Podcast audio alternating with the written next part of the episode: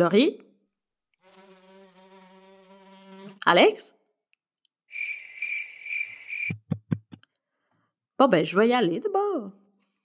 Allô, allô à toutes avec un crise de gros E à cause c'est toujours bien la base d'essayer d'inclure tout le monde. Pour celles qui euh, écoutent tout ou pas tout pour la première fois, tout ou pas tout, c'est comme un peu ces TikTok qui mettent en scène de façon beaucoup trop accurate un aspect de ta vie de personne avec des enjeux de santé mentale.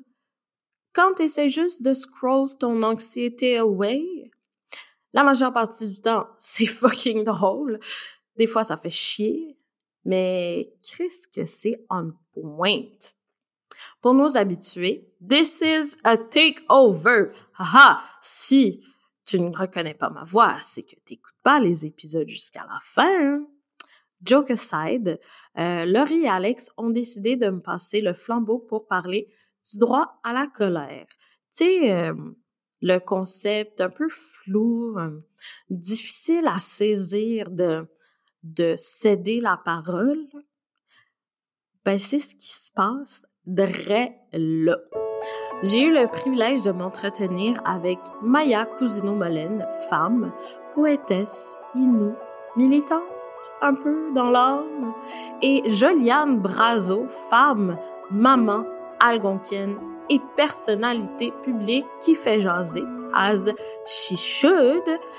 Donc, nous serons trois femmes respectivement autochtones et haïtiano-montréalaises autour d'un micro pour vous parler de colère. Mais n'ayez crainte, Laurie et Alex ne sont pas très loin. Ici Myriam Gabriel Archin en direct de Tunis et vous écoutez Toutou Pantoute.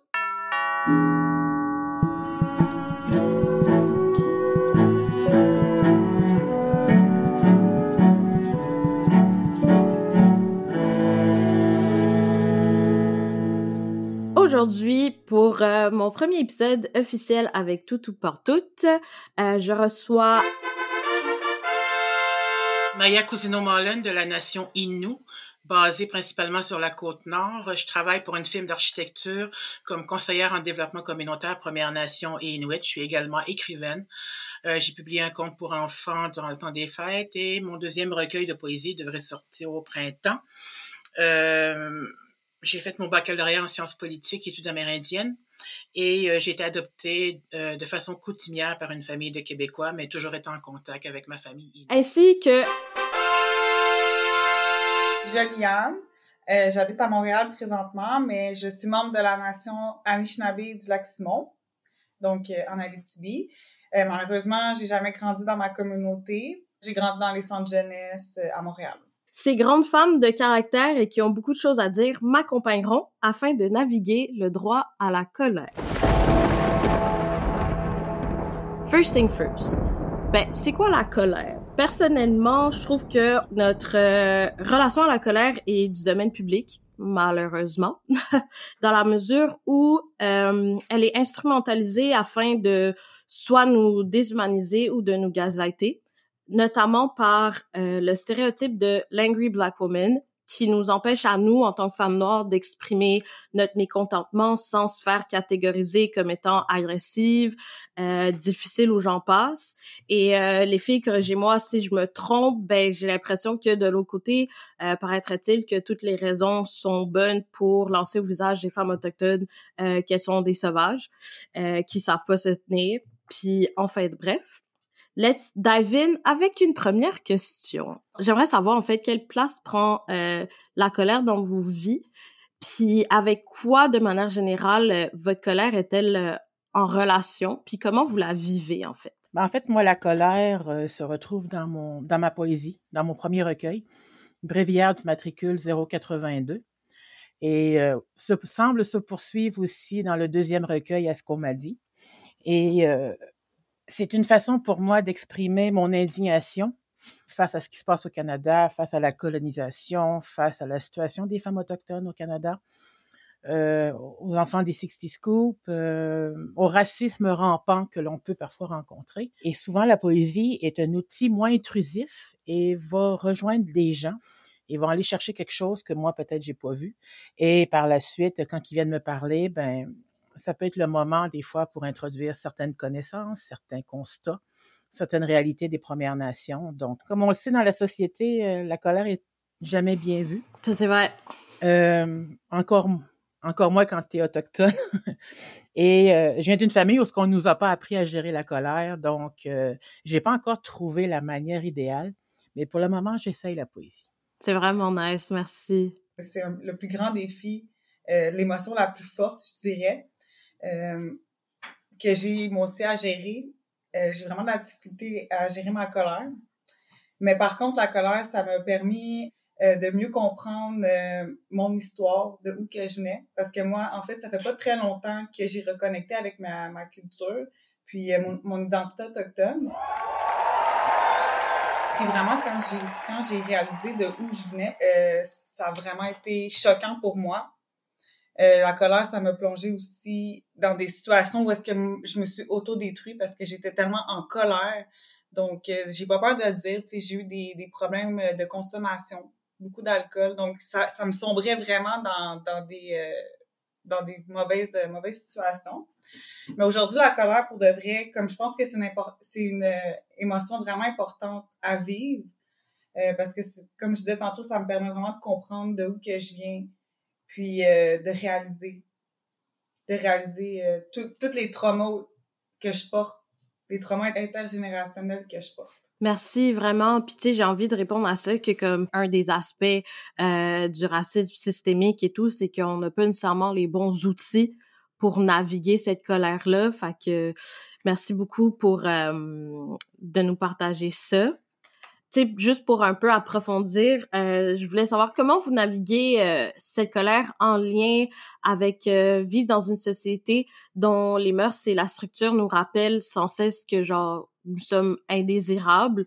Je trouve personnellement que c'est une, une colère vraiment particulière de vivre dans une société qui a qui a été fondée en fait sur les souffrances de nos ancêtres, puis que à ce jour refuse de de la reconnaître ou de faire de quoi avec ça.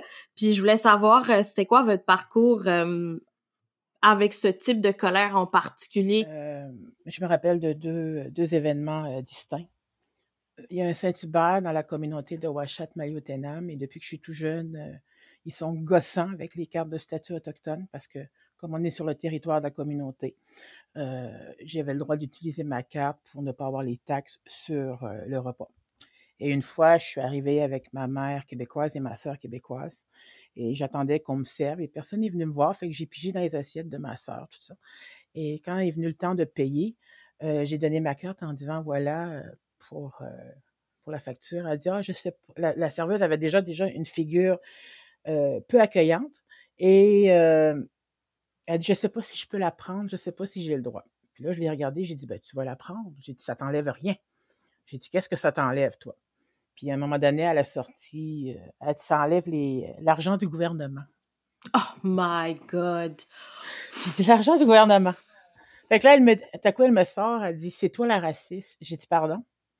J'ai dit, si je serais raciste, j'ai dit, la madame à côté de moi, puis l'autre madame qui est là, là, j'ai dit, ça serait pas des blanches.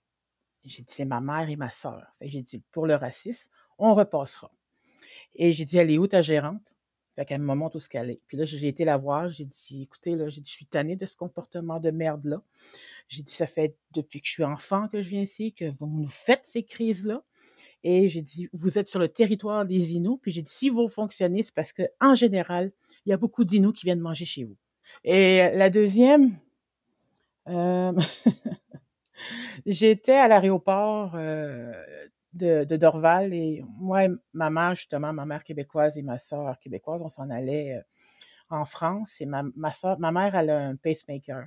Et on a, on a présenté à tous les gardiens qu'on a vus la carte qui permet à ma mère de se voir, euh, de ne pas être obligé de passer par le détecteur de métal.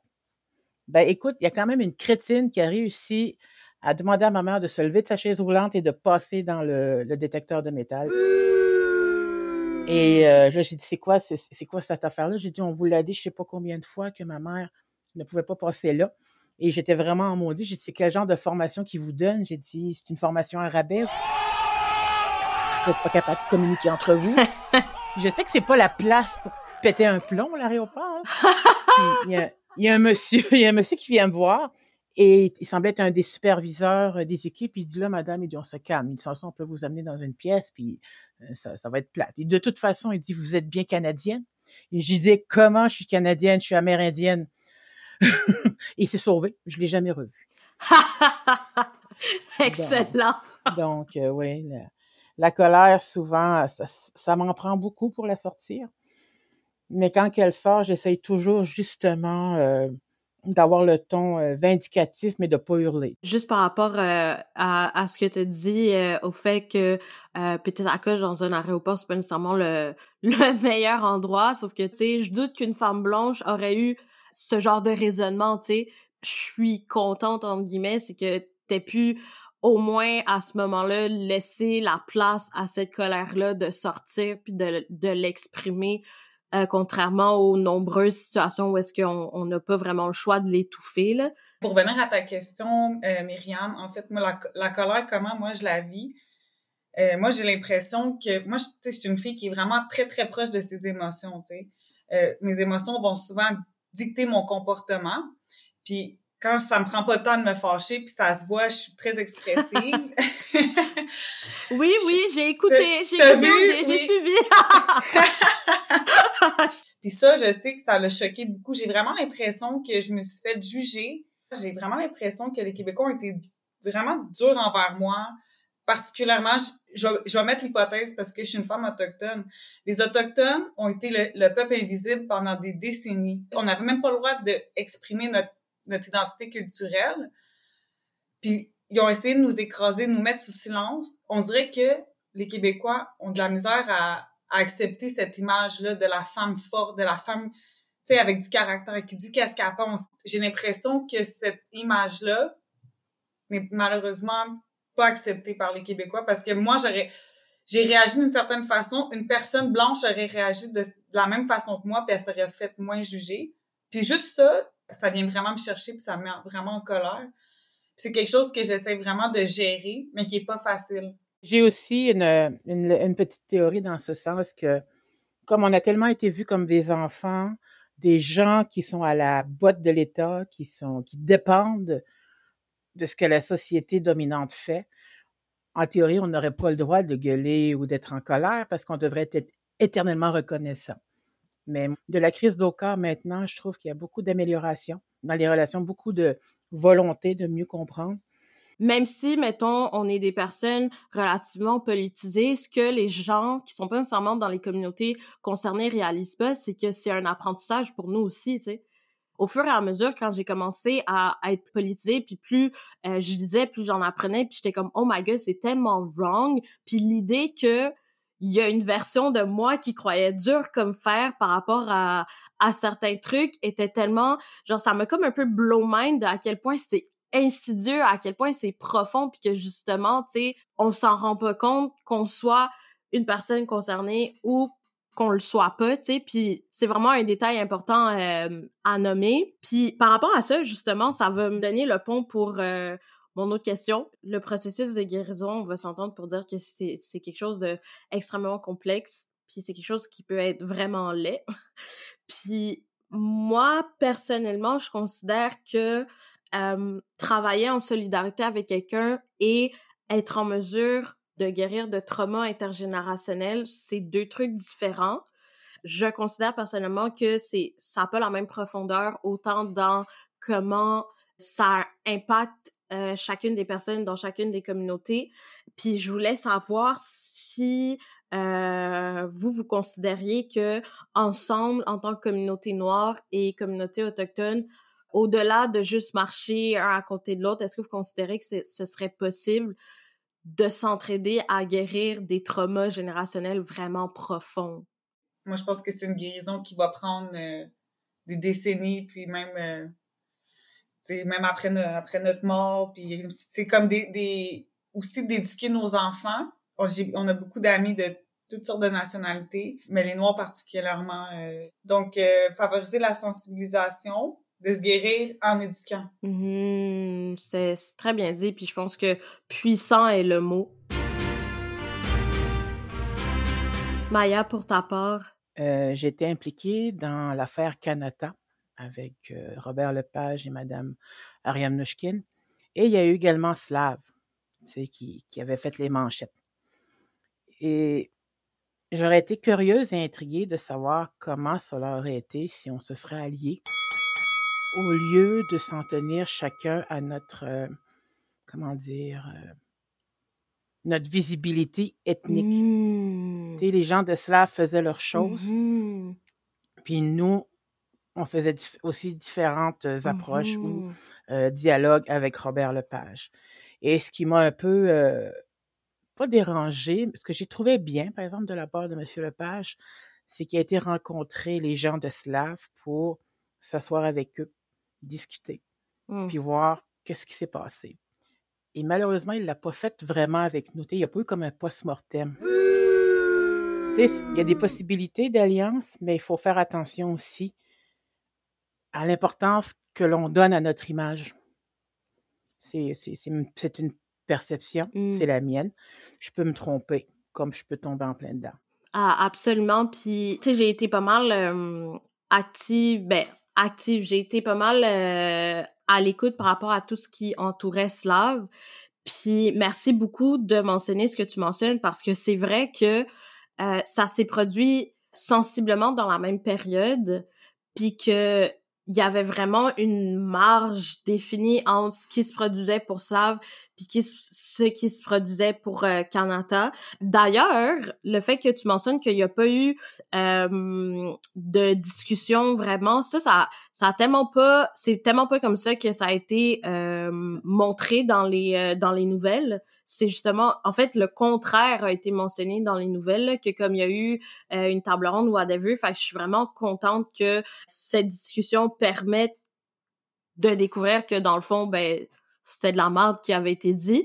Mais euh, pour revenir un peu à, à ce que tu disais, euh, c'est vrai. C'est tellement vrai, puis c'est tellement dommage. Puis tu sais, comme Juliane l'a dit, euh, puissant est vraiment le mot. Fait que je pense que tu t'as dit, t'as formulé ça euh, du genre, tu sais, je me demande à quoi ça aurait ressemblé si euh, de chaque côté, on serait pas nécessairement resté de notre bord. Puis c'est le premier mot qui m'est venu en tête. ça. L'affaire, c'est que, OK. Moi, là, je pense que si, mettons, on en vient à un moment dans nos vies qu'il y ait absolument aucune, plus aucune barrière euh, par rapport aux liens euh, des personnes noires, des communautés noires puis des communautés autochtones, pour vrai, on serait invincible. Non, mais on aimerait ça vivre un jour dans une société où le terme raciste n'existe pas. Mais on n'est pas rendu là. Hmm. Nous, là, on veut juste, en fait, que tout le monde soit égaux.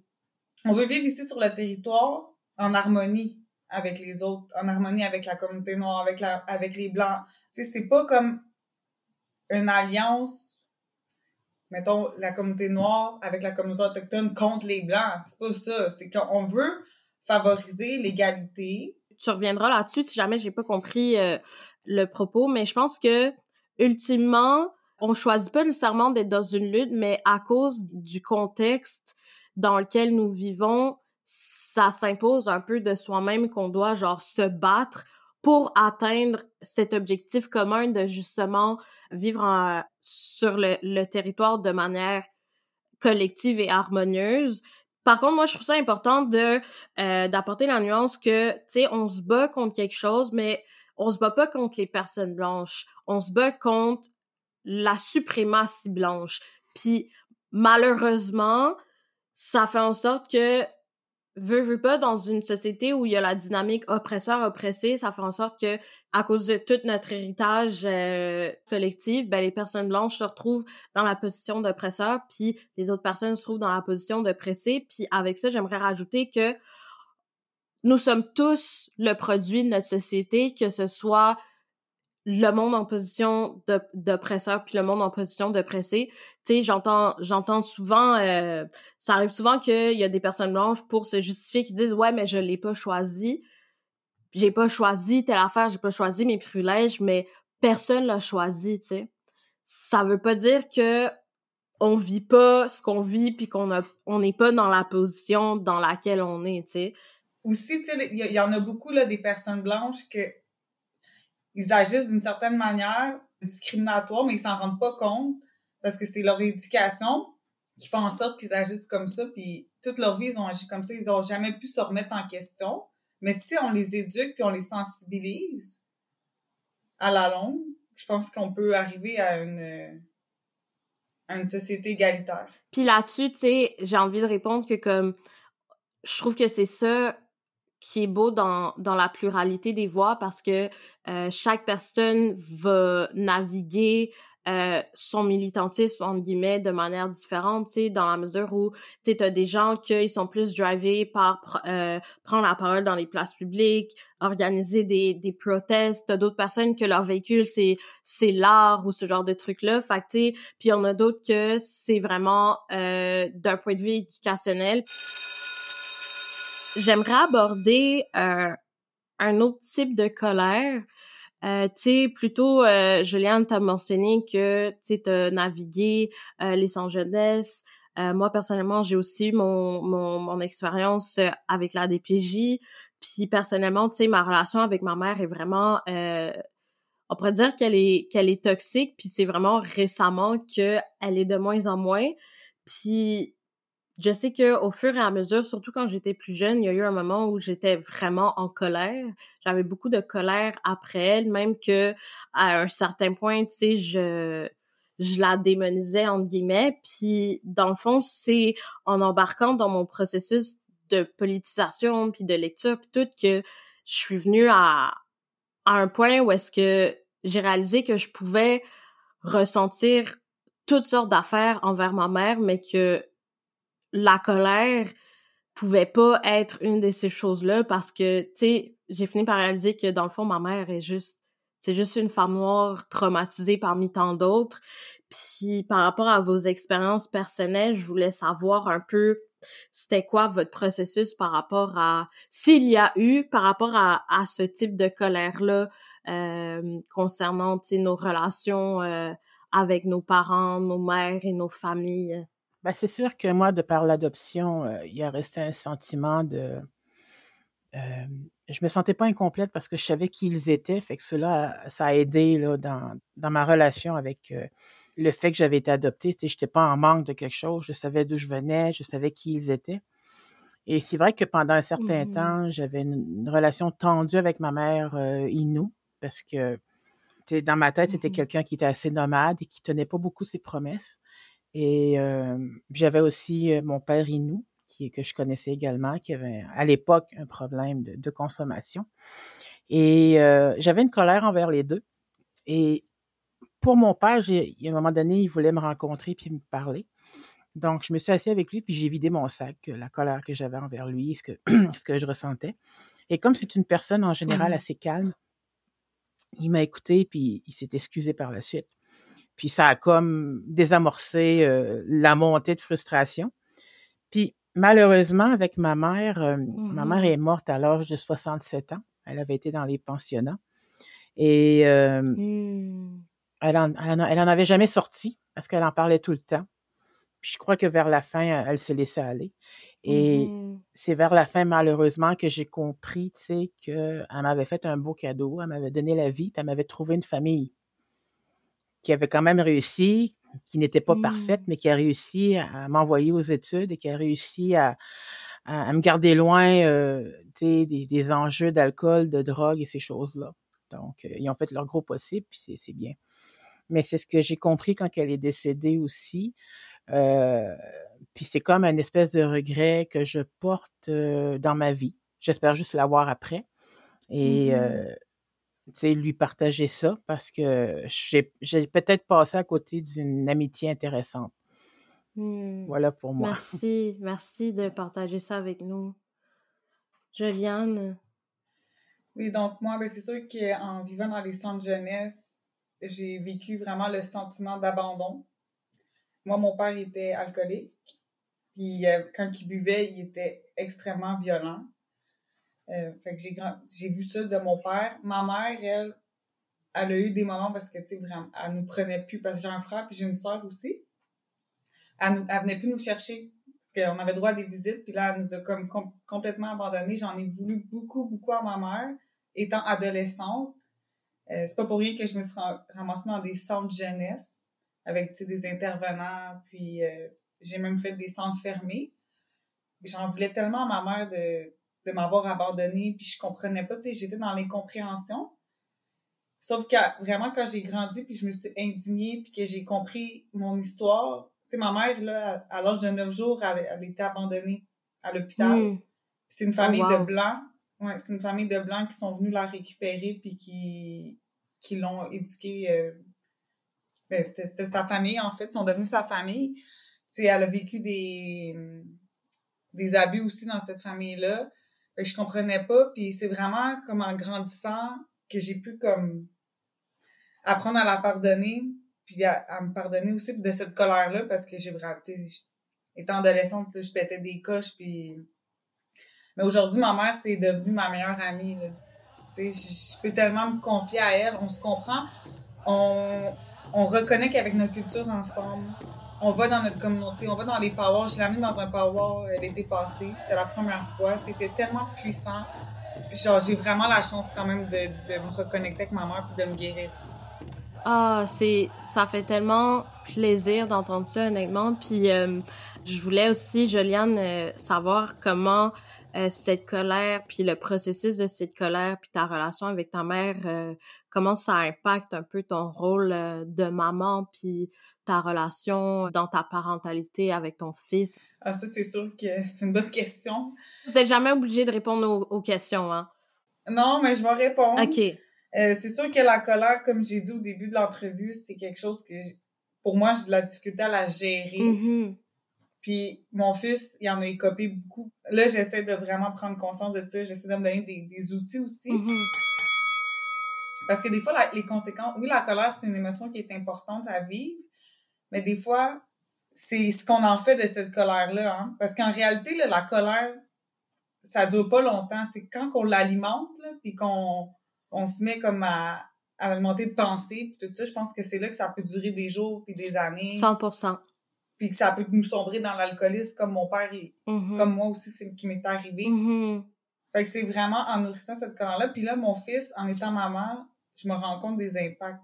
Fait que c'est sûr que j'essaie de ben, de lui montrer aussi que c'est une émotion qui est importante, mais que faut qu'on apprenne aussi à la, à la gérer puis pas qu'elle vienne impacter nos vies. Mmh Puis tu sais, c'est difficile, puis pour vrai, moi, je, moi, je te lève mon chapeau parce que, tu sais, même si, tu sais, tu as encore de la difficulté avec cette colère-là, juste d'être capable de le dire, de la nommer, c'est déjà un énorme un énorme step, un, un, énorme pas, puis en plus d'en parler de manière aussi honnête et transparente, tu sais, dans, dans un podcast que comme on sait pas là qui, qui va qui qui va écouter ça, puis comme des fois c'est c'est c'est tough de de s'auto donner le crédit auquel on a droit, fait comme moi je veux prendre le temps de de te donner ton crédit de ça, puis tu sais je trouve que de la manière que tu t'exprimes, ça paraît aussi parce que tu sais, c'est facile de dire des mots là je sais pas de ma perception, tu sais, ça se voit que c'est quelque chose qui est vraiment important pour toi, puis quelque chose que comme tu sais, tu dis pas ça juste pour le dire, puis c'est vraiment quelque chose que tu navigues. Encore une fois, merci de le partager. Euh, sinon, je vais euh, jumper tout de suite à la prochaine question. Et quoi?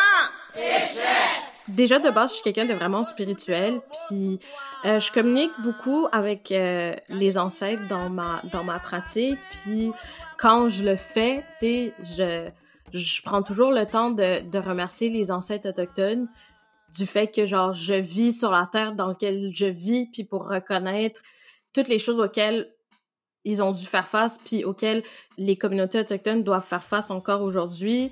Puis, tu sais, dans nos côtés, à un moment donné, euh, j'étais allée en Tunisie, puis c'était vraiment étrange parce que je me sentais très connectée avec les ancêtres de là-bas, autant qu'avec mes ancêtres aussi.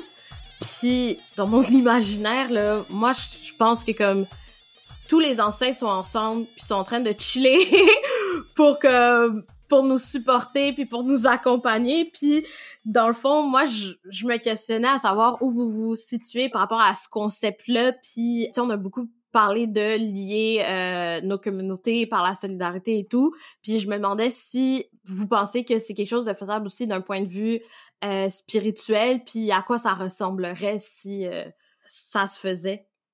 Je vous ai amené ailleurs. Moi, j'adore. j'adore l'idée que nos ancêtres sont en train de chiller ensemble. Tu sais, je sais pas. Moi, je, je, moi, pour dans ma vie, depuis que je me suis reconnectée avec ma culture, mm-hmm. je demande souvent à mes ancêtres de, de me donner la force. Je suis vraiment moi aussi spirituelle. Pour moi, ça, ça mhm. me donne une euh, vraiment une force, une résilience de pouvoir me connecter avec mes ancêtres. Mhm. Quand que euh, je m'en vais dans... Moi, je, chante pas beaucoup, mais ça m'est arrivé de, de chanter avec, euh, avec des groupes. Mhm. On commence souvent les chants en, en remerciant nos ancêtres.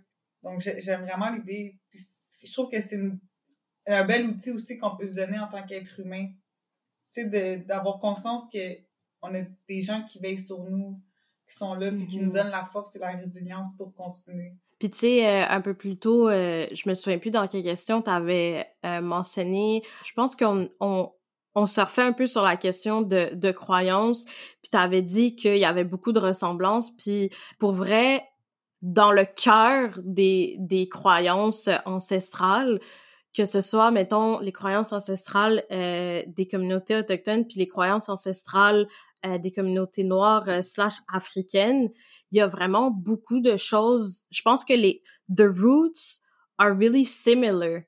Puis, tu sais, dans dans le dans le processus de, tu sais, nous chacun comme de l'autre de nous déshumaniser puis de nous détacher de notre identité, tu sais, il y a cet aspect spirituel là aussi qui nous a été arraché. Si mettons euh, je fais un parallèle avec euh, le voodoo dans euh, la communauté haïtienne, tu sais, comme mettons mes parents, mes grands-parents ont appris quelque chose puis tu sais au fil des années, ça a fait en sorte que moi ce que ce que j'ai appris par rapport au voodoo, c'est que c'était quelque chose de mal puis qu'il fallait genre en avoir peur. Tandis que aujourd'hui quand je, le lis puis je l'étudie, c'est des croyances tellement profondes puis tellement ancestrales que tu sais comme toi moi je je pense que comme c'est tellement quelque chose de puissant que j'ai de la misère à pas imaginer que dans comme le monde des esprits que ce soit aussi divisé que ici tu sais. En tout cas c'est comme un peu étrange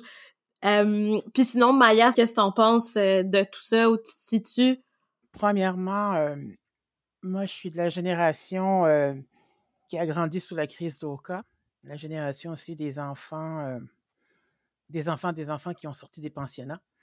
Et j'ai grandi aussi dans la société québécoise. Fait que cela fait de moi quelqu'un qui est très, pas critique, mais qui est très prudent parce que à Mingan, tu vas demander à un aîné de faire une prière, il va dire le, Notre Père en Inou. Les, aînés chez nous sont très rattachés à la, religion catholique. Moi, je le suis pas. Le curé chez nous, c'était une ordure. je le dis euh, librement. As you should. C'est une personne qui se prenait pour un autre, qui était arrogant et qui a été reconnu pour euh, avoir abusé des gens. Mais bon. Euh, et par la suite, je fais attention quand il y a des aspects de la spiritualité autochtone qui arrivent. Je suis prudente dans le sens que qu'il y a une grande influence des fois des principes des autres religions catholiques, baptistes et tout ça, qu'on peut peut-être retrouver dans certaines choses de la spiritualité mmh autochtone. Il ne faut pas juste se décoloniser dans nos pratiques puis au travail, puis se décoloniser pour des bonnes raisons. Mmh C'est pas juste pour se diviser de l'autre, mais pour revenir à la source, à l'essence de, certaines choses auxquelles on tient. Et euh, où j'ai senti à un moment donné une grande colère euh, face à la religion mmh catholique. Euh, c'est quand j'ai vu Indian Horse au cinéma. Et souvent, mes poèmes les plus percutants, c'est les poèmes que j'ai écrits en cinq minutes. Il y en a un qui s'appelle Colère biblique. Je vais vous le lire, il n'est pas très long bouillante de colère fantôme qui possède mon cœur, où je vois cette volonté chrétienne de nous avaler afin de mieux nous vomir. Jamais je ne blanchirai, je suis une femme rouge. Tu as voulu asservir mes peuples, mes enfants seront apostasie. Tiens-toi loin de moi avec tes chapelles, oublie-moi dans tes prières. Ne me souille pas de tes pensées cloîtrées. Je préfère mourir païenne que de crever bénie. Garde ta Bible, elle me brûle. Oh mon Dieu, j'ai des frissons. Puissant. Powerful, so J'ai vraiment des frissons. Tu sais, pour, pour ce qui touche euh, aux ancêtres ou les relations, euh, tu sais, moi, veux, veux pas, j'ai toujours les deux mondes qui se mêlent. Et mon grand-père québécois, euh, c'est le Jack Monoloy de la chanson de Gilles Vigneault. Et euh, ma mère m'en parlait beaucoup, ma mère québécoise, elle m'en parlait en termes élogieux. Euh, c'était un- en fait, il n'était pas indien, c'était un descendant de- d'immigrants irlandais. Et euh, à l'époque, on va se dire dans les années 1920-1930, à peu près, je sais pas, euh, il était agent des Indiens pour ma communauté. Puis quand on dit agent des Indiens, c'est jamais positif. Ça sonne jamais positif dans une communauté parce que leur job, c'était d'appliquer la loi sur les Indiens dans les réserves.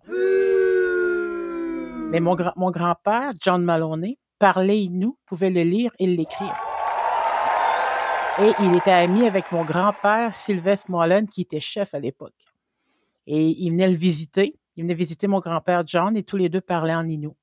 Ils discutaient en Innu, puis ils faisaient des blagues euh, sur le fait d'essayer de renverser le gouvernement. Fait tu pour moi, il y, avait, une certaine amitié à cette époque-là qui, aujourd'hui, avec la, division des institutions, euh, on retrouve peut-être moins, mais c'est un, un souvenir positif que je garde et que j'évoque aussi dans mes conférences pour autant, tu sais, pas mettre les Québécois sur la défensive, c'est les Québécois qui sont intéressés à créer des liens avec nous, mais créer des liens aussi au niveau culturel. Mhm. C'est vraiment une belle image, celle de, de tes deux, de tes deux grands-papas. Ça tire à sa fin. Il me reste quelques dernières questions. Maya, on a mentionné euh, ton écrit. D'ailleurs, merci beaucoup pour la lecture. Il me semble que lui, il est dans ton premier recueil, n'est-ce pas? Oui, premier recueil, page 56. Oui, oui. En t'écoutant le lire, ça me, ça a comme résonné.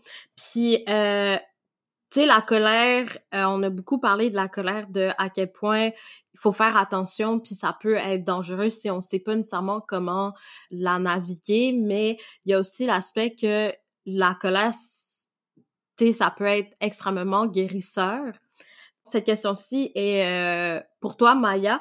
Personnellement, euh, en lisant ton, ton recueil, euh, j'ai trouvé que c'était vraiment percutant puis il y a, il y a plusieurs textes que j'ai dû relire une ou deux fois pour vraiment comme bien l'absorber puis le truc qui m'a le plus marqué c'est que je trouve qu'il y a une, une belle relation et un dialogue entre une certaine douceur la douceur de comme la guérison puis la brutalité qui peut venir de la colère puis euh, quand je, je parle de colère guérisseuse je trouve que ce recueil-là est un super bon exemple de ça. Tu sais, moi, personnellement, euh, quand je le lisais, c'était vraiment ça qui...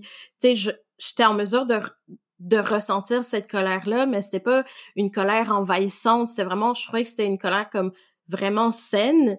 Puis dans le fond, j'aimerais ça que tu nous parles de, de ton parcours, de la genèse de ce recueil. Puis aussi, j'aimerais savoir si il y a eu un Maya et la vie de Maya avant ce recueil et Maya et la vie de Maya après ce recueil. Pour répondre à ta dernière question, oui, parce que ça fait 20 ans qu'on me demande quand est-ce que je vais publier mon recueil. Euh, OK.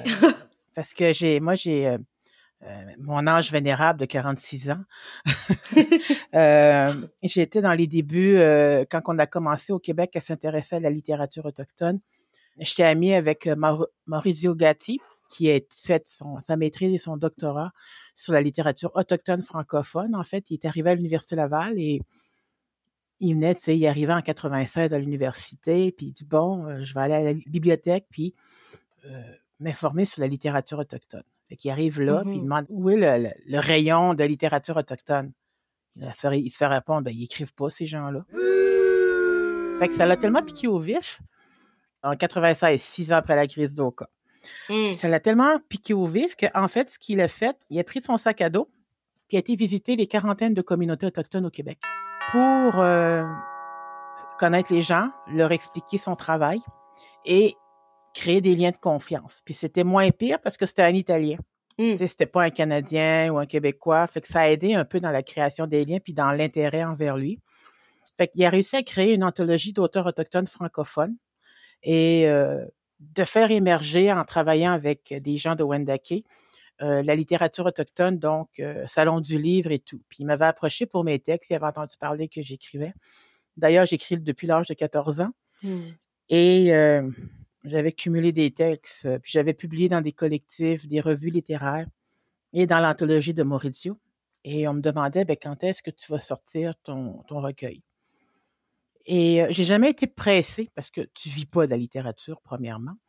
Euh, mais j'ai jamais été pressée jusqu'en 2019 quand je me suis retrouvée chez Evoque Architecture parce que c'était un endroit où j'avais pas besoin de me battre. C'était un Mm. nid, c'était un repère où je me sentais bien. Parce que quand on travaille dans les organisations autochtones, dans les ministères, dans les organisations périgouvernementales, on est toujours en situation soit de justifier sa présence, de se battre pour du financement, de se battre pour la cause des femmes, pour la, la cause des Inuits, des Atikamekw, etc. Et euh, tu es toujours, en- toujours sur le pied d'alerte. Donc, tu jamais vraiment détendu. Et même entre nous, tu sais, j'ai travaillé dans des organisations autochtones, puis on travaille avec des gens qui sont encore toxiques, qui sont pas encore guéris du traumatisme des Mm. pensionnats et Mhm. qui euh, transfèrent ces douleurs-là aux autres gens. Donc, c'est pas, sais, c'est, éventuellement, c'est sûr que ça va s'améliorer, là, je peux pas croire. Et euh, quand je me suis retrouvée chez Evoque Architecture, qui est une firme d'architectes qui travaille depuis 40 ans avec les communautés autochtones, qui est composée euh, d'Haïtiens, de Québécois, de Vietnamiens, de tout. Mhm. Euh, D'ailleurs, on est deux Inuits maintenant à travailler là. Et euh, je me suis retrouvée dans un lieu où j'avais pu à justifier ce que j'étais. J'avais pas à courir après du financement. Mon travail, c'était de travailler à la sensibilisation euh, auprès des chargés de projet, des architectes, sur la connaissance des communautés, euh, pour éviter des, des impairs euh, au protocole, parce que chaque communauté a ses protocoles écrits et non écrits. Puis je devais aussi faire connaître la philosophie de la firme aux communautés. Mhm. Donc, c'était un travail super intéressant. Donc, j'étais plus en mode euh, survie. Fait que j'ai pu me consacrer à mon écriture puis travailler mon recueil. Puis je l'ai sorti en 2019. J'avais aussi une bonne correctrice qui m'a bien guidée dans la révision de mes textes.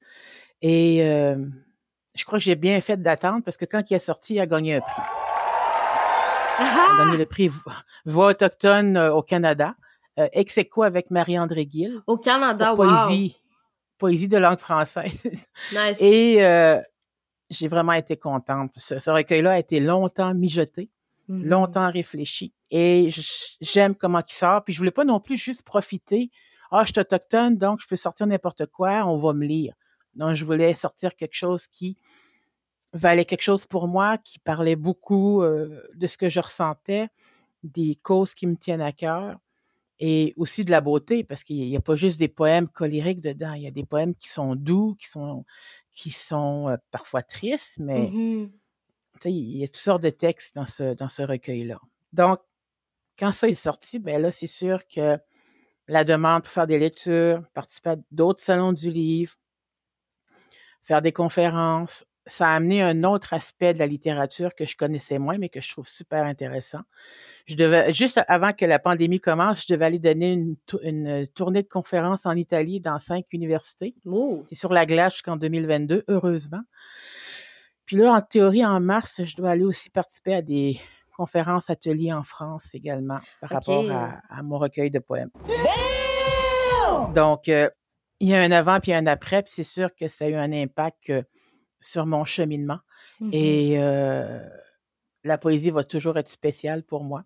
Mhm. Ça va toujours être un chemin, euh, un chemin de libération, en fait, parce que je dis souvent, mon bonheur, je le vis, mais mon malheur, ma mélancolie, je préfère l'écrire. Je pense que c'est Victor Hugo qui disait que la, la mélancolie, c'est le bonheur d'être triste. Tu sais, des fois, on aime ça quand il fait gris, Oui. qu'on s'ennuie d'un- d'une histoire d'amour qui a pas marché, puis là, d'être dans un café, puis de soupirer. euh.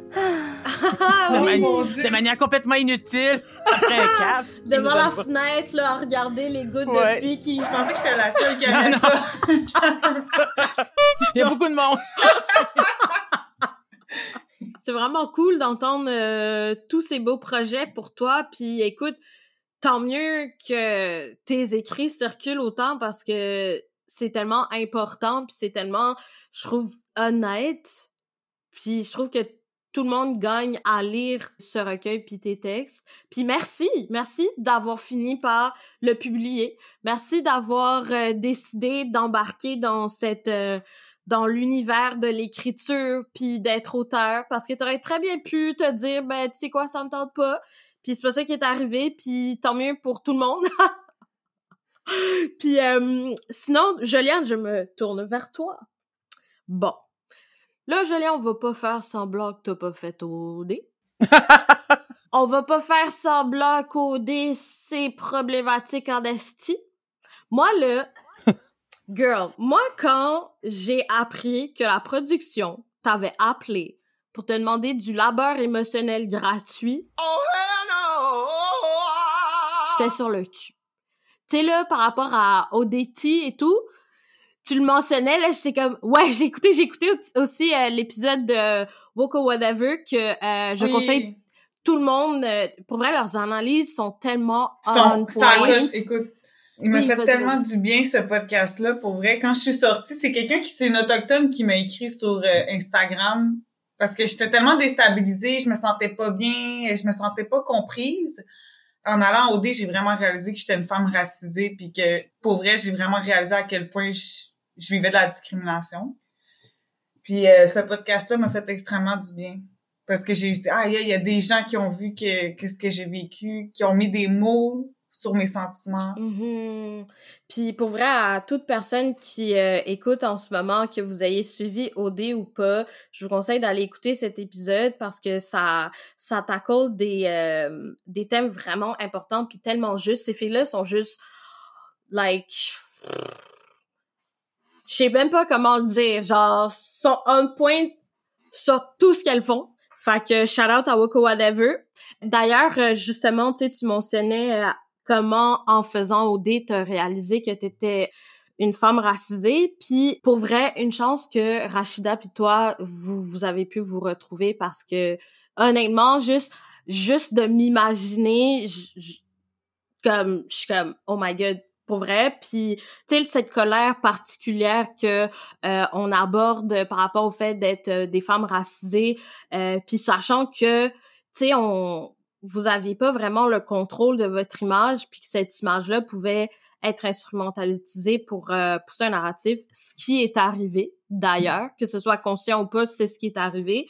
Fait que je voulais que tu me parles un peu de, de, de ton expérience à naviguer au dé, mais vraiment d'un point de vue de comment t'as navigué cette, cette colère puis cette frustration d'être une personne racisée, mais dans un endroit avec tellement de triggers.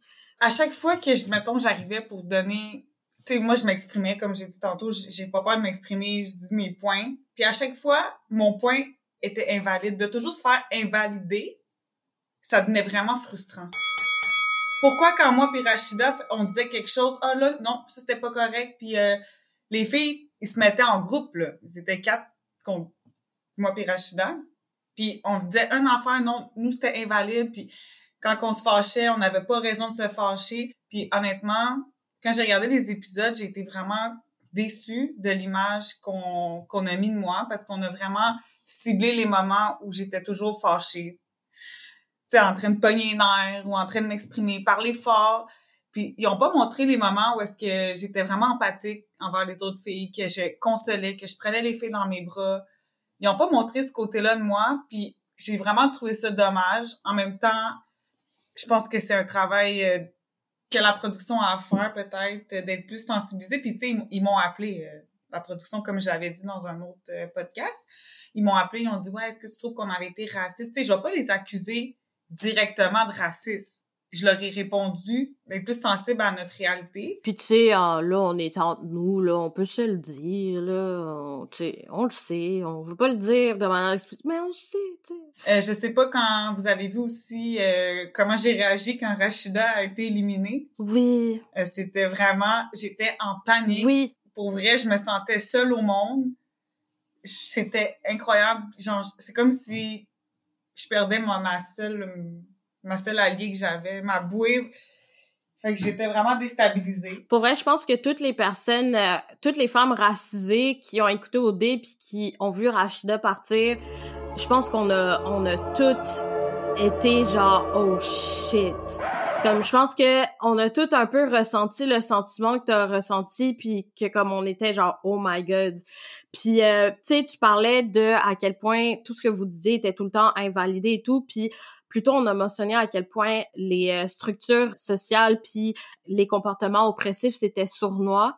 Ça, c'est un, un, exemple excellent parce que je pense pas que les filles se sont toutes parlé en se disant, oh, on va se mettre contre elles. Ça s'est juste fait naturellement. Puis vous avez tout le temps été invalidé sans consensus. Puis pour terminer, j'ai une question bonus pour vous deux. Vas-y. euh, si vous pouviez parler à jeune euh, ado, enfant Maya, jeune ado, euh, enfant Juliane, par rapport à la colère, qu'est-ce que vous aimeriez vous dire? Hey, c'est vraiment une bonne question. Moi, je prends souvent des photos de moi quand je quand j'étais jeune. J'en ai une que je, me colle, puis je, prends soin de la petite Joliane. Pour moi, c'est une manière de me guérir. Mais euh, d'aborder le sujet de la colère avec la petite Joliane, je pense que je dirais que c'est important de la vivre parce que pour vrai, la colère, ça me fait vraiment grandir en tant qu'être humain, en tant que, femme autochtone. Puis euh, ça m'a permis d'aller vraiment chercher les vraies informations, de où que je venais, l'indignation, comme on disait. Donc c'est ça. Fait que dans le fond, de pas, euh, de pas avoir peur de cette colère-là, puis de l'embrasser et tout. Euh, juste rapidement faire du pouce sur ce que tu as dit par rapport aux photos. C'est drôle parce que euh, je lis beaucoup de livres sur le radical self-care. Puis aussi, je me suis tirée aux, aux, oracles pour le nouvel an. Puis ça parlait de mon, mon inner child. Puis un des exercices concrets, c'est de regarder des photos de toi quand t'es enfant ou de genre revisiter des jeux ou des activités que tu aimais faire quand quand tu enfant puis de vraiment euh, consciemment connecter avec ton enfant intérieur. Fait que le fait que comme tu tu regardais des photos toi et tout ça m'a fait penser à ça.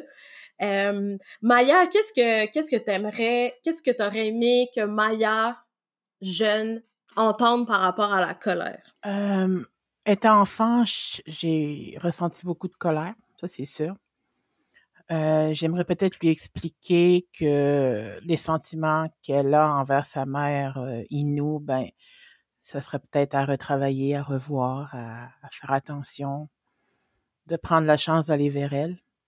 Du côté de ma famille adoptive, euh, c'est un autre cheminement.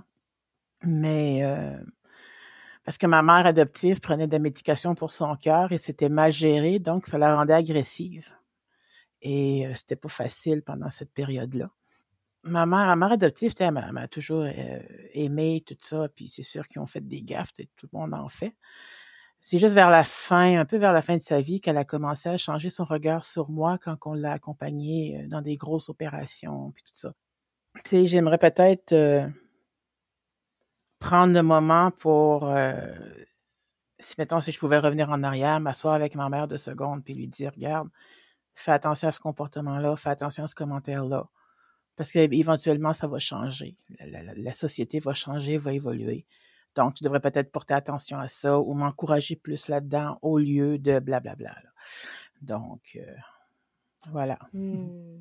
Merci tellement pour vrai d'avoir accepté de, de, participer. Je me sens vraiment choyée euh, d'avoir vécu ça avec vous. Merci de votre euh, belle honnêteté et authenticité, puis d'avoir été aussi généreuse euh, avec vous-même. Puis encore une fois, conclure sur vous lever mon chapeau, puis vous donner la reconnaissance que vous méritez d'avoir, puis par rapport à votre cheminement, puis à vos apprentissages que vous continuez de faire. Puis pour vrai, Merci beaucoup. Euh, allô? Mais c'est parce que nous aussi, on a des affaires à dire sur la colère. Ouais, on est comme fru de pas pouvoir dire les affaires à dire qu'on voulait dire sur la colère. C'est pas vrai, c'était vraiment intéressant. Oh my God! Merci tellement, euh, Myriam, Gabrielle, puis euh, Maya, puis Joliane pour la conversation que vous nous avez offerte. Là. Je me sens comme full, genre privilégiée d'avoir pu entendre, écouter ça, puis réfléchir avec vous. Je trouve ça vraiment beau comment la colère, a été abordée, dans qu'est-ce qu'elle a d'important, de puissant, puis de genre canalisatrice, mais aussi dans qu'est-ce que ça peut avoir de plus difficile, dépendamment de la façon dont on agit par rapport à cette colère-là, entre autres dans nos relations avec les autres, puis dans nos relations envers nous-mêmes. Qu'est-ce que ça peut avoir d'autodestructeur? En tout cas, ça a beaucoup alimenté mes réflexions.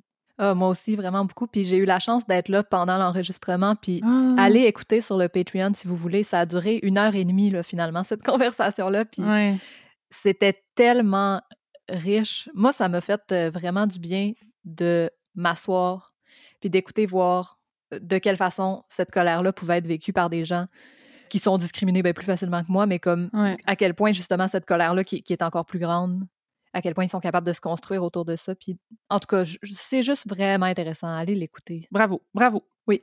Mais là, on a d'autres affaires à dire que de pitcher des fleurs, même si on pourrait continuer à le faire pendant une demi-heure. Mais on avait comme des œuvres puis des livres à recommander par rapport euh, au thème de la colère pour conclure l'épisode d'aujourd'hui. Laurie, tu veux-tu commencer? Mais moi, la première fois que j'ai relate un peu à la colère qui était montrée dans une œuvre, euh, je pense que j'étais au secondaire. J'avais mes règles depuis pas longtemps, là, puis j'étais hmm. complètement terrorisée par les tampons parce que ça m'avait fait trop mal. Puis ah, que les serviettes sanitaires, ça, ça m'irritait la noune, comme on dit. Comme on euh, dit. À cause de l'humidité puis tout ça. Puis autour de moi, tout le monde riait des coupes menstruelles parce que c'était hippie puis que c'était donc dégueulasse. Fait qu'il y avait comme pas de solution pour gérer mes règles. Hum. Et là, j'ai vu euh, une pièce de théâtre, la pièce de théâtre Les monologues du vagin de Evan oui. qui avait été jouée au cégep de Saint-Félicien. Euh, puis il y a une scène où il y a le vagin qui est en beau tabarnak de jamais être pris au sérieux, puis de comme que personne ne se ah. soit jamais questionné à lui donner un peu de douceur dans, ces périodes, entre autres de, de règles ou de pap test et compagnie. Puis ça m'avait vraiment euh, c'est la première fois que je me rappelle de me dire Hey, moi aussi, je suis bien ben fru de ça. Je suis encore lisse, mais comme c'est tout. Fait que, parce que la colère, c'est une émotion que j'ai tendance à ne pas vraiment vivre ou qui se transforme en deux secondes en, tristesse, puis moi qui braille en boule. Euh, triste d'avoir été fâchée. Fait en tout cas, cette fois-là, j'ai été vraiment fâchée. Puis euh, ça me fait penser à, cette pièce-là. C'est pas ultra trans-inclusif parce que c'est écrit seulement du point de vue de des femmes cis, mais au final, euh, c'est des histoires de vagin, puis il y a bien du monde qui en a, fait que ça pourrait l'être en deux secondes c'est quand même une bonne pièce. Je l'ai relu pour l'occasion. Je trouve ça quand même bon. C'est vrai que c'est fâchant, tout ce qui a trait à comment on délégitime cette douleur, puis tout ce qui a trait au vagin. Fru! Euh, sinon, euh, j'ai envie de vous mettre sur la piste du livre Libérer la colère, oui. qui a été euh, fait sous la direction de Geneviève Morin et Nathalie Anne Roy qui est sorti aux éditions du Remue-Ménage, qui me mmh. semble vraiment intéressant dans la façon dont c'est découpé, puis les différents types de colère qu'ils vont aller chercher avec une panoplie d'auteurs de background complètement différents. Je ne l'ai pas encore lu. Je suis désolée de vous suggérer quelque chose que j'ai pas lu, mais je pense vraiment que ça vaut la peine. Ça fait plein de fois que les gens me disent il faut que tu lises ça, ça m'a jeté à terre. Fait que I guess prenons le risque ensemble. OK, on s'en reparle. On s'en reparle. Moi aussi, j'ai un livre à recommander avant de conclure. Ça s'appelle Good and Mad. Euh, c'est écrit par Rebecca Traister, qui est une journaliste euh, américaine. C'est un livre, en fait, sur le pouvoir révolutionnaire de la colère, vraiment euh, en lien avec le féminisme, puis avec les différentes vagues des mouvements féministes, puis principalement aux États-Unis, mais la réflexion derrière est quand même super intéressante, puis peut être peut être agrandi. Dans le fond, le livre est paru en 2018, donc vraiment pas longtemps après la, grosse vague de MeToo de 2017 dans, dans le milieu du cinéma. Puis c'était vraiment un milieu où la colère par rapport au sexisme prenait une place impressionnante, tu pour la génération, mettons, qu'on est puis qu'on était à ce moment-là euh, dans l'espace public. La, colère face au mm-hmm. sexisme, elle prenait une place, tu qu'on n'avait pas vue depuis super longtemps. Fait que l'autrice Rebecca Traister elle, parle beaucoup du traitement différencié qu'on accorde à la colère selon le genre, mais aussi selon si on est une personne blanche ou non. Euh, puis selon nos différentes couches d'identité. C'est vraiment super intéressant. Tu sais, elle parle, entre autres, mais ben, Myriam en parlait dans, dans mmh l'épisode tantôt du stéréotype de la angry black woman qu'on utilise pour délégitimer une femme noire dès qu'elle hausse le ton ou dès qu'elle exprime une émotion autre que la politesse et la, et la gentillesse. Là. Puis elle parle de la colère qu'on peut avoir envers, euh, envers le patriarcat, mais aussi envers les hommes, autant les hommes puissants que des fois les hommes qu'on aime dans notre vie. Puis ça m'a fait penser beaucoup aux réflexions qu'on a eues dans l'épisode 3 par rapport à, à comment ça peut mm-hmm. être difficile euh, ben, de ne pas être fru contre du monde, même si on les aime, qui ont des privilèges qu'on n'a pas. Puis, euh, ça fait un, une espèce de retour historique sur la façon dont la colère a été canalisée dans différents mouvements sociaux féministes, entre autres, euh, mais aussi les mouvements des droits civiques dans les années 60 aux États-Unis, euh, les mouvements des suffragettes avant ça, etc. Fait que j'ai trouvé ça vraiment intéressant comme livre. C'est super axé dans le contexte américain, mais je, le recommande. C'est vraiment une bonne réflexion. Yay! Ben voilà, c'était nos petites suggestions.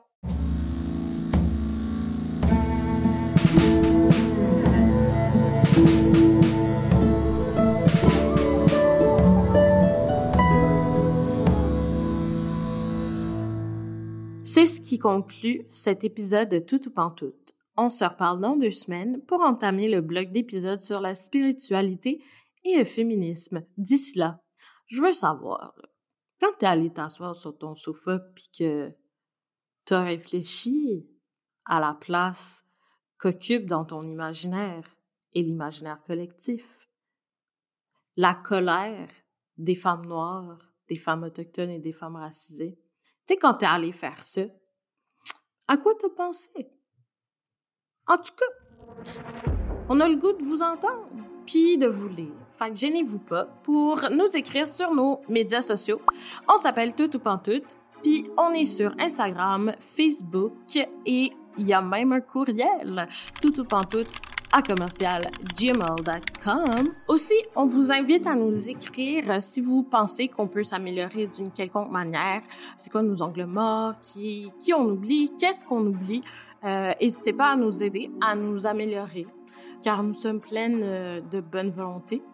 Et si vous avez un passion, un talent, une expertise que vous aimeriez partager, ben écrivez-nous. On ne sait pas dans quelle mesure on va pouvoir vous mettre sur la map, mais on veut vous connaître et on est toujours à la recherche de nouveaux sujets et de personnes de tout horizon pour parler avec nous en ondes. Puis qui sait, peut-être que vous allez finir avec un segment et peut-être que ce segment va devenir un takeover et peut-être que ce takeover va devenir quelque chose d'autre.